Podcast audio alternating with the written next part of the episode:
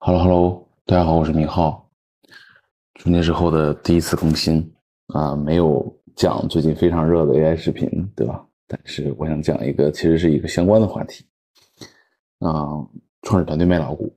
那为什么会聊这个话题呢？也是因为最近几天的一些新闻，然后我看到之后，又因为之前参与过一些创业公司以及投资的工作经历，导致了我个人对创始团队卖老股这件事情有比较多的关注。然后这个话题其实某种程度来说，对于初创公司跟利益相关方而言，那我也不觉得有哪些媒体跟朋友们可能会对这个话题有比较多的想法，所以说那就我来跟大家聊聊这个话题吧。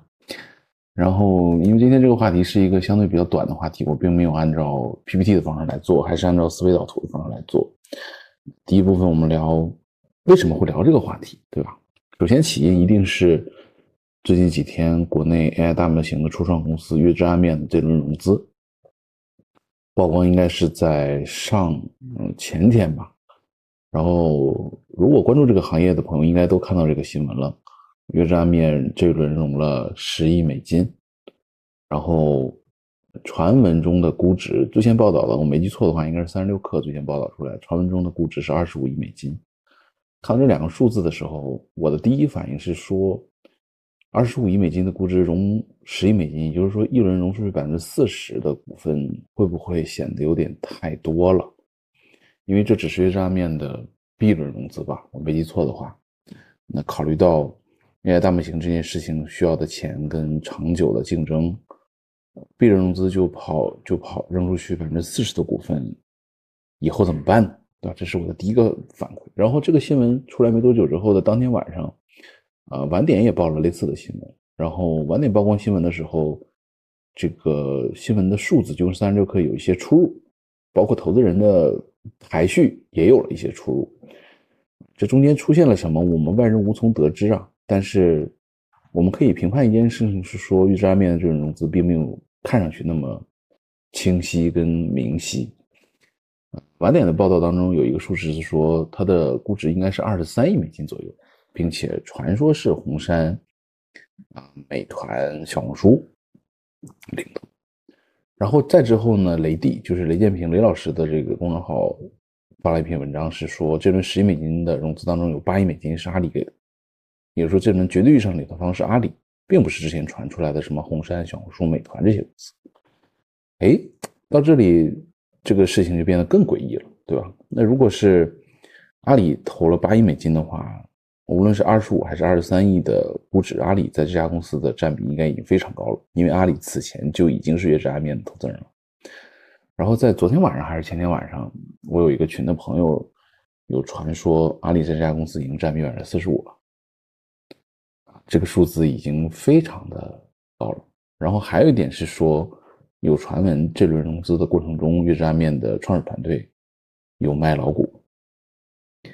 嗯，听到这几些传闻的时候，我的第一反应是说，是不是有些早？当然，这个话说的特别战术化，不腰疼，对吧？因为你已经是一家二十几美金的公司了，卖点老股怎么了，对吧？创始人那么年轻，之前创业没挣过钱，卖一个店的老股就是多少钱呀？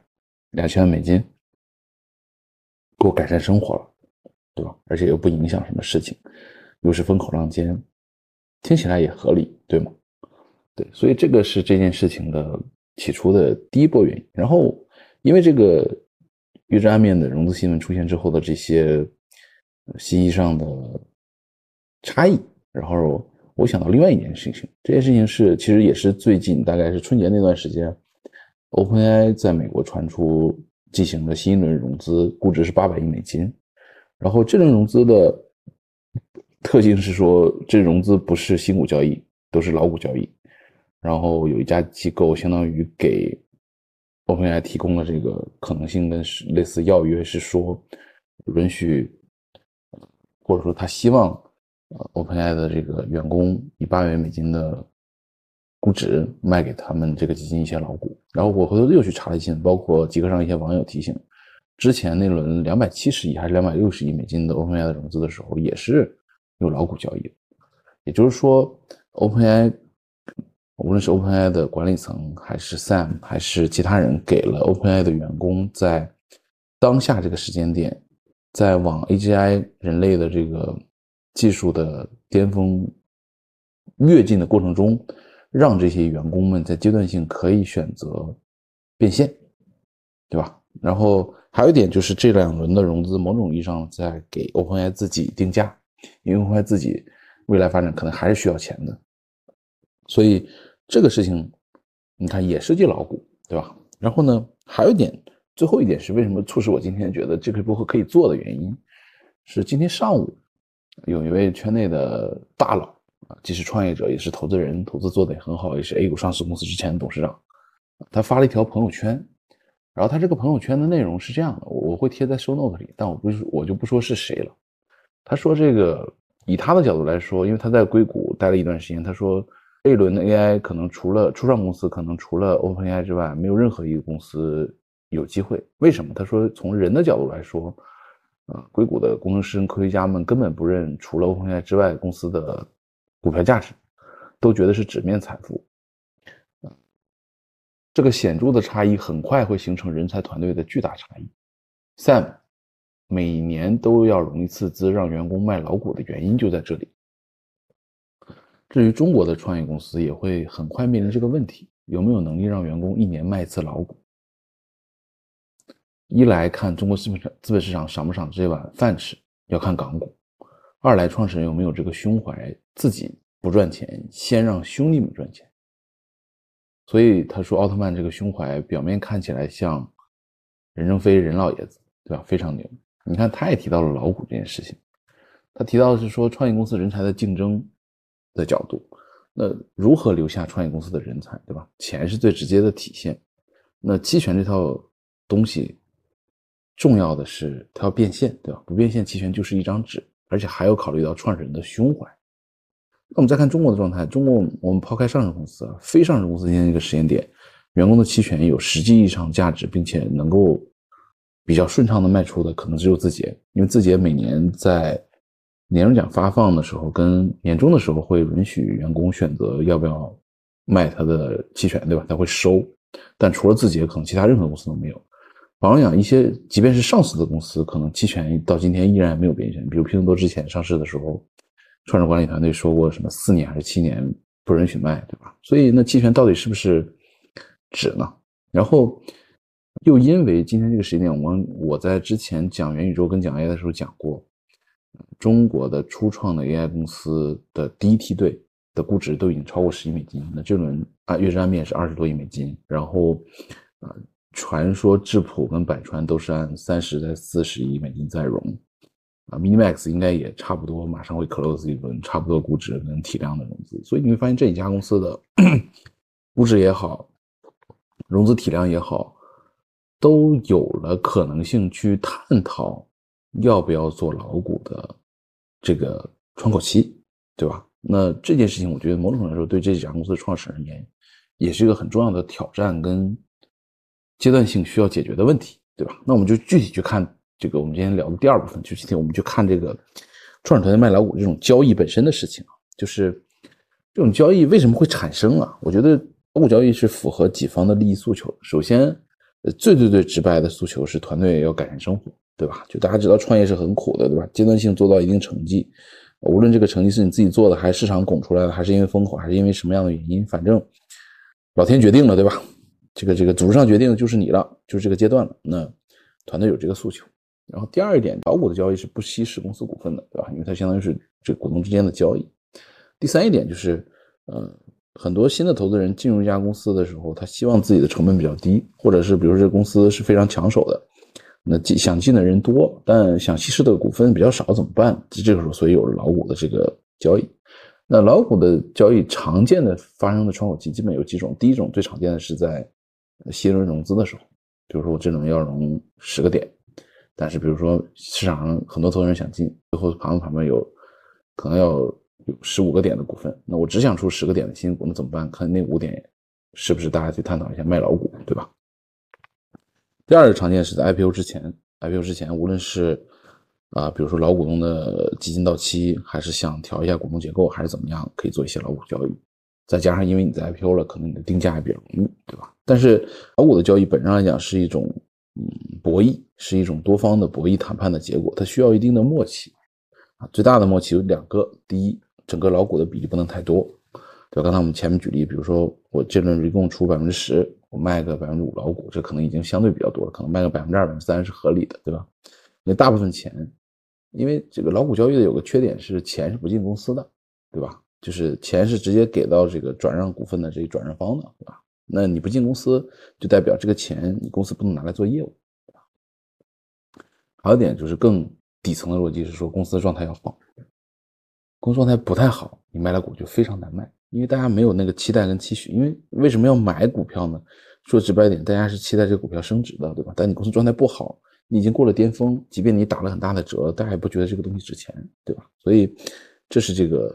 巨大的默契，所以一般情况下比较常见的老股交易是，比如说一个公司发展状态还不错，在融相对比较后期融资，因为你早期融资的时候，你公司估值又不高，你即便卖了股份，也没有拿到能够让团队改善生活的钱，对吧？所以一般发生在相对后期的融资过程中，项目比较抢手，啊，想进的投资人比较多，并且团队也有希望说在这一轮想改善一点生活，给给家里的老婆们拿回去一点 cash，对吧？那这种情况是。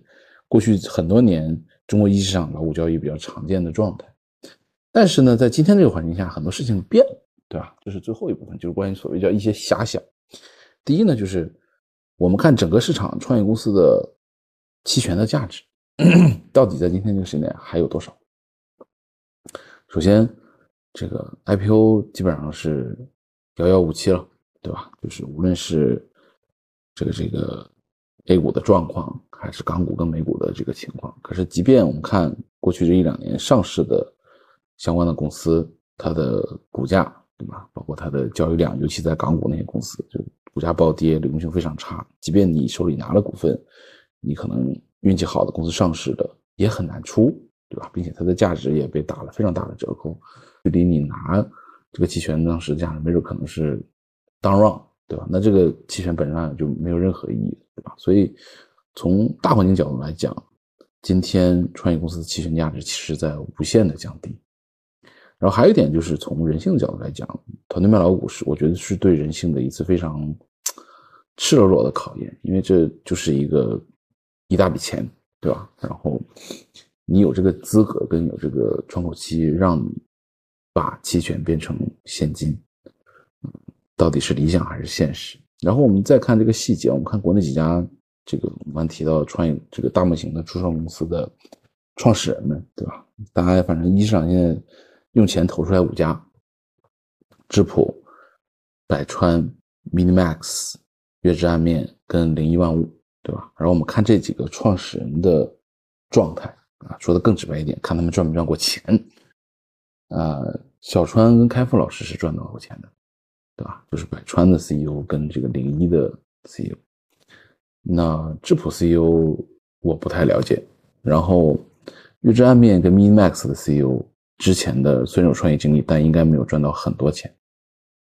那在公司当下的这块呢，虽然公司成立时间很短，对吧？预知暗面才成立时，嗯，其实这五家公司有三家应该是在二三年才成立的。有两家，另外两家也是在二三年才开始拿大钱的，所以从公司发展状态来说，在基本上没有什么收入，还处于技术研发阶段，公司还比较早期的时候，虽然它估值很高，但是公司发展状态还很早。那在这样一个阶段下，要不要选择卖老股？然后这个卖老股是创始人自己卖，还是说像那位大佬朋友圈提及的是说自己先不赚钱，先让兄弟们赚一些钱？就是这些选择跟这些东西太赤裸裸了，我们很难去，或者说太站着说话不腰疼了。我们用这些方式去评判，那回头再去看 OpenAI，可能也就是 Sam，他挣过钱，并且我们相信或者世人都相信，啊，他的 AGI 理想要大于现实。但反过来讲，他也知道他的这帮兄弟们的现实的需求，所以我们回头再去看去年闹得沸沸扬扬的。OpenAI 管理层的逼宫事件，为什么最后绝大部分员工还是希望 Sam 回来？一个非常朴素的道理在于，Sam 可能是唯这个世界上唯一，呃，不说唯一吧，少数真正有能力做到让 OpenAI 的员工每年都卖一次老股的那几个人之一。啊，这个话题太太赤裸了，对。然后这可能大概今天想跟大家分享的内容吧，可能就是一些想法，就是对于今天还在初创公司就没有上市公司的工作的比较核心的朋友们而言，你可能真的要多想一点关于所谓的期权的价值，包括你跳槽、你选择新的工作，甚至你去已经上市的公司。你去衡量它的股票价值的时候，啊，这个事情可能要多想一想。那如果你不知道该怎么想，或者说不知道有什么评判标准，可以找身边比较资深的，类似我这样的啊，做过投资也好，或者律师或者猎头，都可以去聊一聊，感受一下。那说的再直白一点，就是说上个时代的那个叙事结构已经变化了，寄希望于通过期权逆天改命。实现阶级阶层跃迁的机会在慢慢变少，又渲染悲观情情绪了，对吧？今天先跟大家聊这么多吧，谢谢大家。